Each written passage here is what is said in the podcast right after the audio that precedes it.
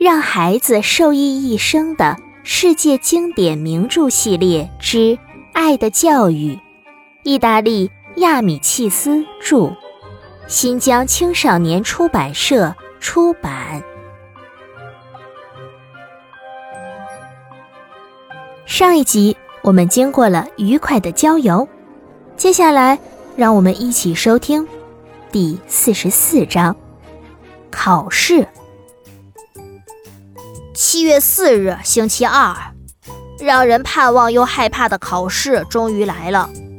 不管是在街上还是学校里，不管是家长还是学生，甚至连保姆都在谈论着试题分数以及升学和留级。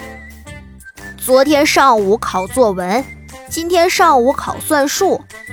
每个家长送孩子来学校时，都在不住地嘱咐着什么。他们把孩子送到座位上，看看墨水瓶里的墨水多不多，试试钢笔好不好用，不厌其烦地唠叨着：“仔细点儿，要细心。”为我们监考的是科迪老师，就是那个留着大黑胡子、说话声音大的像狮子吼一样的老师。市政府的人把试卷送过来交给老师，老师拆封条的时候。有的孩子吓得脸色惨白，紧张的心都快跳出来了。考到一个小时的时候，有个孩子哭了起来，因为题太难。其他人也急得抓耳挠腮。好多孩子因为没有足够的时间学习，还有他们的家长因为忙于生计而没有更多的时间管他们，所以有很多题都不会做。克罗西急得直拍脑门，想方设法把答案告诉那些不会的同学。加罗内的算术学得很好，他也忙着帮助别人。那个嫉妒的要命的诺比斯，这次可不摆臭架子，做不出题来也急于向别人求助。斯塔尔迪一动不动地思考着，双手托着脑袋，一会儿功夫。就把题全做出来了。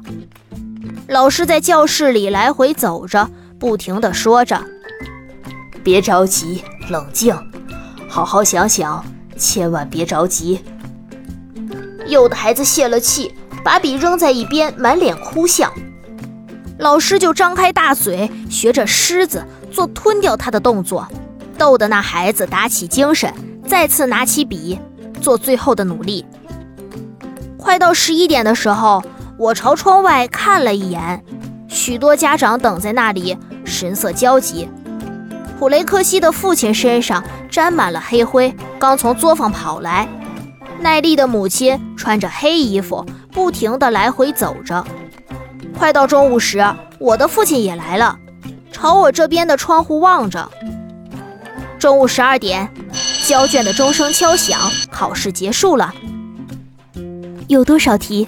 你会做吗？你答上了多少？减法做对了吗？有没有仔细检查？孩子们一走出教室门，家长就立刻围上来。